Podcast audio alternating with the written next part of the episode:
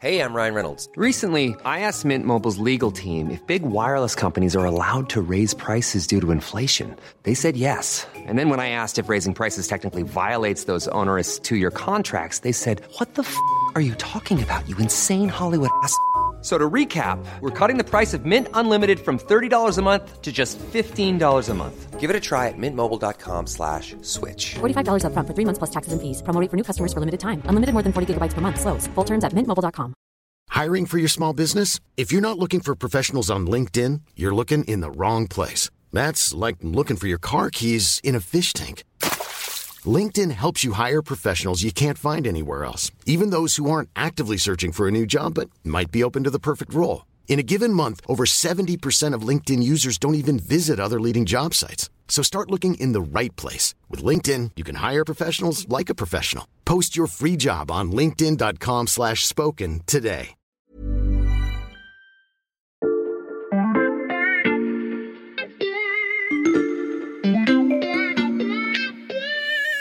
Salut, c'est Xavier Yvon. Nous sommes le mardi 5 avril 2022. Bienvenue dans La Loupe, le podcast quotidien de l'Express.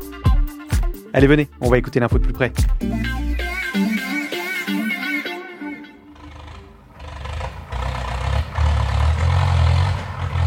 Vous avez forcément déjà vu cette vidéo. Dix jours après le début de la guerre, un tracteur ukrainien tire un char russe et un homme court à côté comme s'il tentait d'empêcher ce remorquage hautement symbolique. Depuis, il y en a eu d'autres, souvent des engins euh, américains jaune et vert de la marque John Deere qui tractent différents types de blindés. À chaque fois, les images font le tour des réseaux sociaux, elles font aussi l'objet de détournements, de blagues. Je vous en cite qu'une, celle du magazine Business Ukraine, selon lequel les fermiers ukrainiens seraient devenus la cinquième puissance militaire en Europe. Ces images disent évidemment beaucoup des difficultés inattendues de l'armée russe depuis le début de la guerre, mais vous savez qu'on y a déjà consacré un épisode de la loupe. Si je vous en parle, c'est parce que ces tracteurs qui remorquent des chars devraient être dans les champs en cette période cruciale des semis de printemps. Sauf qu'avec le conflit, le ministre ukrainien de l'Agriculture estime que la production devrait être divisée au moins par deux cette année. Le grenier du monde n'est donc plus en capacité de fournir ses clients, et tous les experts s'accordent pour dire que le pire de la crise alimentaire est devant nous. Pour tenter de la contenir, les leviers sont peu nombreux, et vous allez l'entendre, ils ne sont pas sans conséquences pour nos portefeuilles ou pour la planète. Voici l'or ukrainien, c'est son sol. Une terre noire parmi les plus fertiles du monde, qui lui vaut le titre de grenier à blé continental. 12% de l'exportation de blé dans le monde. Mais depuis deux semaines, la guerre complique le travail ici. Kiev n'est plus en mesure d'assurer ses livraisons, en tout cas pas dans les temps qui lui sont impartis. Les cours du blé ont atteint un niveau historique hier soir sur euh, les places boursières européennes. Cette hausse du prix des céréales inquiète les boulangers. Ils n'ont pas eu d'autre choix que d'augmenter le prix du pain. Ah, j'avais entendu parler de votre chronomètre, mais je ne l'avais jamais entendu en vrai. Mais pourtant, tu viens souvent dans la loupe. Salut Béatrice. Salut Xavier. Béatrice Mathieu, chef du service économie de l'Express. Alors, si j'ai sorti le chronomètre pour résumer les mécanismes de la crise alimentaire, c'est parce qu'ensemble, je voudrais qu'on aille plus loin pour que nos auditeurs prennent conscience de toutes ces implications. Et en préparant cet épisode, tu m'as parlé d'un effet papillon qui part du grain de blé dans un champ d'Ukraine et qui va jusqu'à la production de moutarde, par exemple? Oui, de graines de moutarde. Alors c'est un exemple très très frappant. Avant euh, la guerre, la tonne de blé se négociait aux environs de 200, 260 euros. Mhm. Euh, C'était déjà très élevé. Là aujourd'hui, elle est à plus de 400 euros et la tonne, hein, et ce n'est qu'un début. Alors euh, c'est quoi le rapport entre le grain de blé et la graine de moutarde?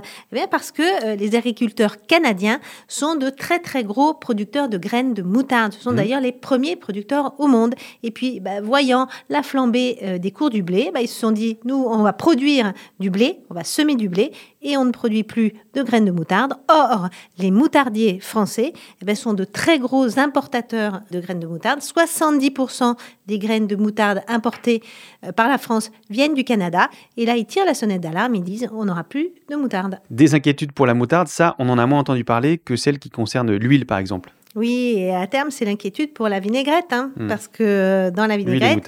Hmm. il y a de l'huile. Et donc là, il faut euh, aussi tirer euh, la sonnette d'alarme parce que 70% en fait de l'huile qui est vendue dans les grandes surfaces, c'est de l'huile de tournesol. Et euh, la graine de tournesol, elle vient majoritairement d'Ukraine. Et la situation pourrait encore s'aggraver dans les mois à venir puisque la récolte 2022 pourrait être amputée jusqu'à 30% par rapport à celle de 2021 puisque la guerre se déroule dans les régions clés de la production de graines de tournesol. Et alors le problème, c'est que de l'huile, on en trouve partout, dans les gâteaux, dans la pâtisserie industrielle, mais aussi évidemment dans les chips. Alors nous, on a été voir un des plus grands fabricants français euh, de chips, hein, qui s'appelle Alto Bretz, et qui fournit 40% du marché français de la chips. Et 30% de ses coûts, en fait, de production sont liés au prix de l'huile de tournesol. Cette huile de tournesol qui a été multipliée par 3 en quelques semaines. Alors, euh, qu'est-ce qu'il peut faire? Ben, Subir cette hausse de coûts ou changer sa recette. Le problème, c'est que l'huile de colza, ça donne pas vraiment la même chose quand on fait des chips. Et aussi que pour ces industriels, euh, chaque étape vers un éventuel changement de recette représente aussi pas seulement un changement de goût, mais des coûts supplémentaires. Oui, alors il faut trouver d'autres huiles de substitution. Alors elles coûtent toutes plus cher. Et puis il faut aussi changer les étiquettes hein, sur euh, les produits pour indiquer euh, ben, les nouvelles qualités nutritionnelles des produits qui sont fabriqués. Donc tout ça, ça coûte de l'argent et surtout ça se fait pas en 15 jours. Un battement d'aile de papillon de plus qui montre euh, jusqu'où vont les conséquences de cette crise. Est-ce qu'il y en a d'autres, Béatrice? Oui, alors il y a plein d'exemples. On va prendre celui des pâtes. les pâtes, c'est fait avec du blé dur. Or, l'Ukraine n'est pas un producteur de blé dur, mais de blé Hmm. Et pourtant, là aussi, il y a un problème parce que pour produire euh, du blé dur, il faut utiliser beaucoup d'engrais. Et l'engrais, ben, c'est de l'ammoniac. Et l'ammoniac, c'est du gaz. Et là, on sait que là aussi, les prix ont été multipliés par trois. Hmm. Donc là aussi, le coût de production, en fait, du blé dur et donc, in fine, des pâtes, va beaucoup progresser. Alors, il y a un autre exemple, c'est celui de l'élevage, et notamment des élevages de porcs et de volailles. Là aussi, le coût de production, ben, c'est essentiellement l'alimentation qu'on donne aux animaux. Et là, tous les éleveurs, en fait, subissent ce qu'ils appellent un effet de ciseau, c'est-à-dire une augmentation très très forte du prix des aliments qu'ils achètent et qu'ils donnent à leurs bêtes, et puis le coût de la bête qui est vendue euh, vivante sur les marchés de gros. Donc euh, déjà avant la crise, c'était compliqué, notamment pour les éleveurs de porc. Hein. il y avait un différentiel de 25 centimes et ils perdaient de l'argent à chaque fois qu'ils vendaient une bête. Et là, ce différentiel s'est encore accru. Et pour beaucoup, c'est juste la survie de l'exploitation qui est en jeu. Et dans ce qu'on donne à manger euh, à ces animaux, qu'est-ce qui venait d'Ukraine? Des fameux tourteaux de tournesol. C'est la protéine de base en fait de l'alimentation animale. Et donc, ben, ces tourteaux de tournesol ne viennent plus. Or, nous ne produisons pas de tourteaux de tournesol. Donc, le risque, ben, c'est ce qu'on appelle la décapitalisation. Hein. Les éleveurs, ben, parce que ça coûte tellement cher de produire des volailles ou de produire du porc, quand les bêtes vont à l'abattoir, ils ne remplacent pas leur cheptel. Et donc, euh, on risque d'importer euh, beaucoup plus de porc euh, de qualité sans doute inférieure. Et c'est un vrai sujet quand on parle de souveraineté alimentaire. Grâce à toi, Béatrice, nos auditeurs sont au point sur les effets insoupçonnés de cette crise alimentaire dont on parle depuis des semaines, mais ils sont aussi probablement assez inquiets. Il est temps de se demander quelle est notre marge de manœuvre pour y faire face. Cette aide transitoire sur une période de 4 mois va permettre de compenser les pertes des élevages le temps que les mécanismes des négociations commerciales assurent la transmission à l'aval des hausses de coûts de production des produits. La formulation aurait pu être un chouïa plus simple, Béatrice, mais je vais essayer de résumer l'annonce du Premier ministre Jean Castex dans le cadre du plan de résilience de la France face aux conséquences du conflit. Une aide est fournie aux éleveurs, dont tu viens de nous parler, le temps qu'on les autorise à vendre leur viande plus chère. Oui, alors un petit point sur cette aide. C'est 400 millions d'euros sur 4 mois. Hmm. Normalement, ça doit les aider à payer en fait bah, tous les aliments pour euh, nourrir euh, le bétail en attendant effectivement que les prix du bétail vendu sur les marchés de gros progressent et donc que l'effet de ciseaux dont on parlait tout à l'heure se réduisent. Le problème, c'est que c'est un coup de pouce, hein. c'est comme on dit, c'est one shot, c'est une fois, c'est comme le, chèque essence qu'une partie des Français ont reçu. Donc ça ne résout pas vraiment le problème de l'équation infernale. Après, le gouvernement a annoncé de nouveaux rounds de négociations, de discussions entre les agriculteurs, les industriels et la grande distribution. Le problème, c'est que ces derniers ont plutôt tendance à traîner les pieds en disant, bah attendez, nous on vient de finir les rounds de négociations en février, il faut qu'on recommence. Ils hmm. n'ont pas très envie. Donc les distributeurs traînent des pieds, mais au bout du compte, Béatrice, on sait qu'on n'échappera pas à la hausse des prix pour les consommateurs. Non, on n'y échappera pas. On n'y échappera pas sur euh, la viande, on l'a vu, le porc, sur l'huile, sur les œufs. Il faut voir que dans le secteur de la volaille, cette crise euh, du prix des aliments se conjugue à une crise de la grippe aviaire où des millions et des millions de volailles sont aujourd'hui abattues. Et donc, on va avoir un problème de production et donc un effet sur les prix. Là, Béatrice, je pense à nos auditeurs qui se disent que l'impact sur le pouvoir d'achat des ménages, aussi sévère soit-il, n'est rien à côté de ce qui attend les pays les plus pauvres. Et évidemment, ils ont raison. We must do everything possible to avert a hurricane of hunger and the meltdown of the global food system. Nous devons tout faire pour éviter un ouragan de famine et un effondrement du système alimentaire mondial, avertissait euh, il y a trois semaines le secrétaire général des Nations Unies, Antonio Guterres, en citant notamment le Maghreb et une grande partie des pays d'Afrique. Béatrice, que peut-on faire concrètement pour limiter l'impact de la crise pour ces États? Alors, il faut déjà voir que c'est une catastrophe absolue. Hein, et selon les, statistiques de la FAO, jusqu'à 13 millions de personnes supplémentaires dans toute l'Afrique subsaharienne pourraient être confrontées à une privation de nourriture d'ici quelques semaines, dans des pays comme le Yémen, où on sait que la famine est déjà très intense dans ces pays-là. Alors, le problème, on pourrait se dire, que peuvent faire les pays occidentaux? Bon, évidemment, débloquer euh, des aides d'urgence et accompagner vers le développement de l'agriculture vivrière. Le problème, ben, c'est celui des engrais. Hein. Je te rappelle que hmm. une grande partie des engrais fabriqués sur la planète venaient de Russie et d'Ukraine. Juste un exemple, par exemple, pour l'Érythrée, 70% de ses approvisionnements en engrais venaient d'Ukraine. Donc là, ils peuvent plus les acheter. De toute façon, il n'y a plus rien qui part euh, du port d'Odessa. Et on avait vu en 2008, il y avait déjà eu une augmentation très forte des prix des engrais. Et on avait vu dans ces pays africains la production de mil ou de sorgho qui a besoin d'engrais. Eh bien, elle avait chuté parce qu'ils n'avaient plus les moyens d'en acheter. Donc, il n'avait plus les moyens d'en utiliser et les rendements avaient baissé. Un autre de ces effets papillons dont la liste euh, semble sans fin, Béatrice, euh, est-ce qu'on sait de combien de temps on dispose avant l'ouragan de famine prédit par Antonio Guterres? Bah, Selon les ONG et l'ONU, on a 6 ou 7 mois avant de voir en fait cet ouragan de famine qui est synonyme aussi de choc social et politique et de crise migratoire. Hmm. Il y a une piste dont on n'a pas encore parlé ensemble, Béatrice, euh, c'est celle où l'Europe et la France tentent d'augmenter au maximum leur rendement de production de céréales pour se nourrir et nourrir le monde, au prix cette fois de conséquences sur le climat.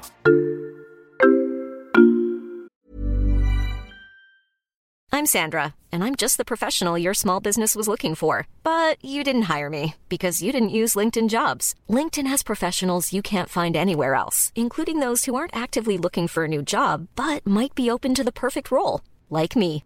In a given month, over 70% of LinkedIn users don't visit other leading job sites. So if you're not looking on LinkedIn, you'll miss out on great candidates like Sandra. Start hiring professionals like a professional. Post your free job on linkedin.com/spoken today.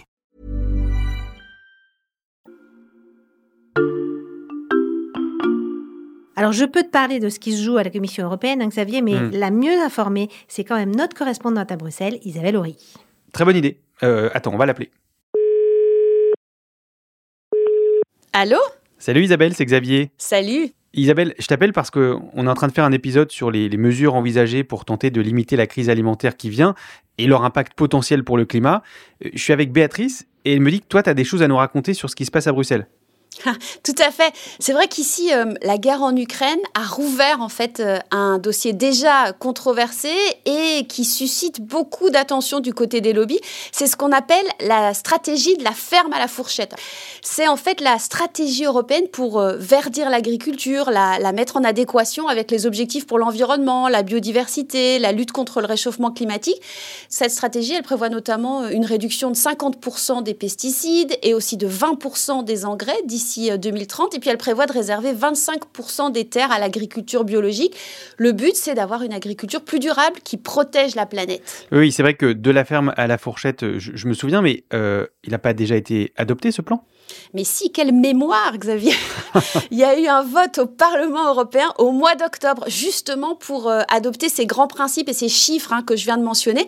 Mais les débats avaient été homériques entre, grosso modo, ceux pour qui l'environnement c'était la priorité numéro un, et puis ceux qui pensaient pensait d'abord aux intérêts du secteur agricole, mais la stratégie a fini par être largement adoptée. Sauf que voilà, la guerre en Ukraine change la donne, l'offensive russe suscite des interrogations sur la capacité de l'Europe à nourrir euh, sa population et à nourrir le monde, et donc le lobby agricole a bien compris que ces arguments balayés à l'automne dernier prenaient aujourd'hui un poids nouveau, et il est notamment ravi parce que les textes sur euh, les pesticides et la biodiversité qui devaient sortir le 23 mars dernier ont été reportés sans date précise. Ce sont des textes législatifs importants. Ils devaient mettre en musique la stratégie de la ferme à la fourchette. Victoire, donc, hein, crient euh, les lobbies agricoles. Danger, hurlent les écologistes. Alors, à ce stade, la Commission européenne qui devait sortir ces textes, eh bien, elle évoque juste un programme surchargé par euh, les urgences liées au conflit. Oui, mais Isabelle, est-ce qu'on sait si c'est euh, juste un report ou si le débat est vraiment reparti de plus belle? Pendant l'agenda de la commission, il est écrit que ces textes seront présentés avant l'été, mais sans date. Ben bon, c'est sûr que le débat est quand même reparti de plus belle après l'invasion russe. Ça n'a pas tardé. Hein. Dès le 10 mars, il y a eu une lettre des dirigeants de la droite conservatrice européenne. Ils ont demandé à Ursula von der Leyen, la présidente de la commission, qu'elle s'abstienne de mettre sur la table des propositions qui pourraient nuire à notre capacité à nous nourrir. Les syndicats agricoles ont activé tous leurs relais. La pression vient beaucoup de France, hein, d'ailleurs. Les fédérations européennes de syndicats agricoles, la COPA et la COGECA, sont parfois surnommés ici le bras armé bruxellois de la FNSEA. La FNSEA, je rappelle, c'est le principal syndicat agricole français. Euh, le conflit a fait bouger les lignes sur l'énergie et donc certains estiment que, eh ben, il doit aussi faire bouger les lignes sur l'agriculture. Pour l'énergie, on voit un retour en grâce du nucléaire. Pour l'agriculture aussi, la Commission doit réaliser que la réalité est plus forte que le rêve. C'est ce que m'a dit euh, un élu social-démocrate italien, Paolo De Castro, qui est un ex-ministre de l'Agriculture. Et puis en présentant son programme, le candidat euh, Emmanuel Macron a lui aussi repris ses arguments. Il évoque euh, le risque d'une chute de la production de 13%.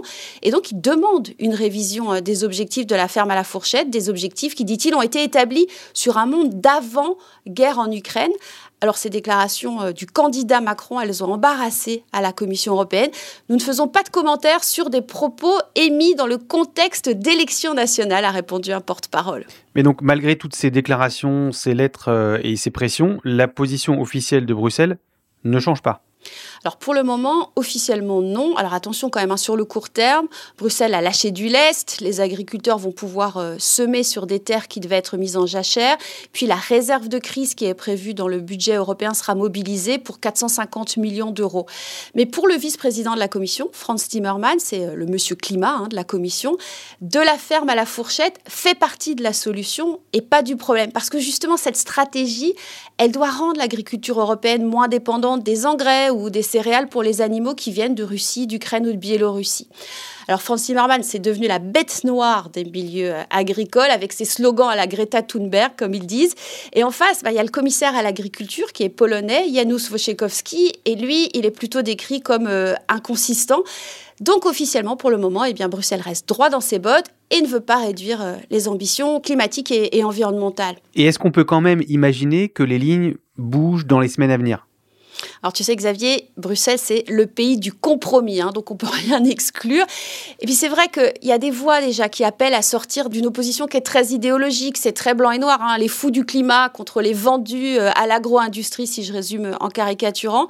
Ce que pointent les bons connaisseurs du secteur, c'est que ces dernières années, eh bien, comme on n'avait plus faim, l'enjeu agricole, il a été euh, géré uniquement sous l'angle environnemental. Ça, c'est une phrase euh, de l'eurodéputé LREM Jérémy Desserle, qui est lui-même éleveur.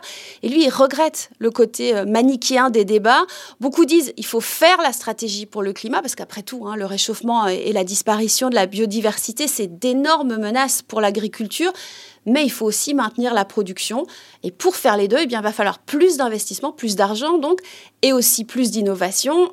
Et là, ben, on voit déjà un autre débat qui pointe son nez. Selon les spécialistes, plus d'innovation, ça pourrait euh, vouloir dire qu'on mise sur les nouveaux OGM, ce qu'on appelle les NBT. Alors, ils sont issus de nouvelles techniques moins invasives et qui permettent de réduire les pesticides. Bruxelles doit justement, au hasard de calendrier, légiférer cette année sur ce sujet. Et voilà, c'est la garantie que les lobbies n'ont pas fini de s'affronter ici sur euh, ces dossiers entre agriculture et environnement. On te rappellera sûrement pour euh, d'autres guerres des lobbies, Isabelle. En tout cas, c'était un coup de fil bien efficace Merci beaucoup. À bientôt. Alors, si je peux me permettre, Xavier, en parlant d'OGM, Isabelle m'a fait penser à quelque chose. Vas-y, je t'en prie, euh, Béatrice.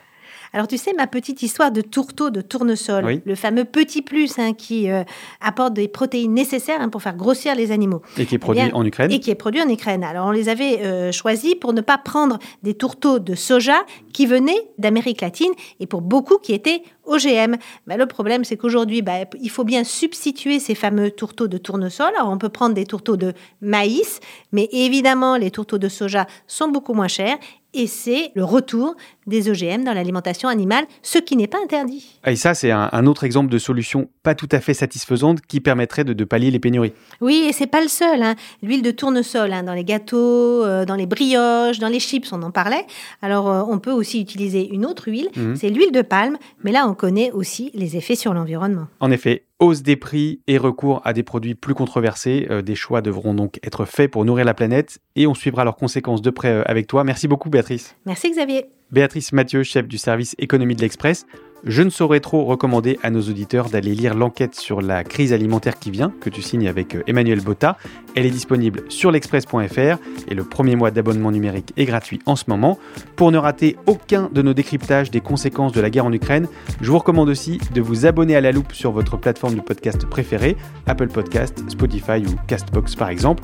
Vous y trouverez un nouvel épisode chaque matin dès 6h. Celui-ci a été fabriqué avec Jules Benveniste, Margot Lanuzel et Ambre Rosala. Retrouvez-nous demain pour passer un nouveau sujet à la loupe.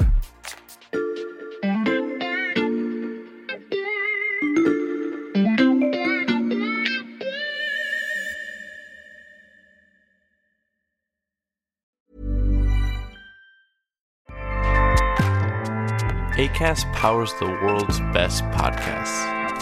Here's a show that we recommend. This is Roundabout Season 2, and we're back to share more stories from the road and the memories made along the way. We're talking rest stops, if we're stopping to get gas. You will be timed. you will be for sure. Misguided plans. I grew up in the city, so I have like, you know, a healthy fear of real extreme darkness. this was like wilderness. A lot of laughs. Y'all weird, but you, yeah, you, you were different. Like you were real different, bro. I can't really put my finger on it. and so much more. Just goes to show that unexpected things sometimes are the best when it comes to a road trip.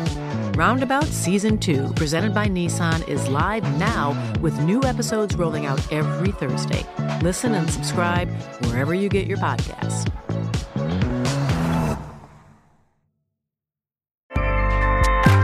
ACAST helps creators launch, grow, and monetize their podcasts everywhere. ACAST.com.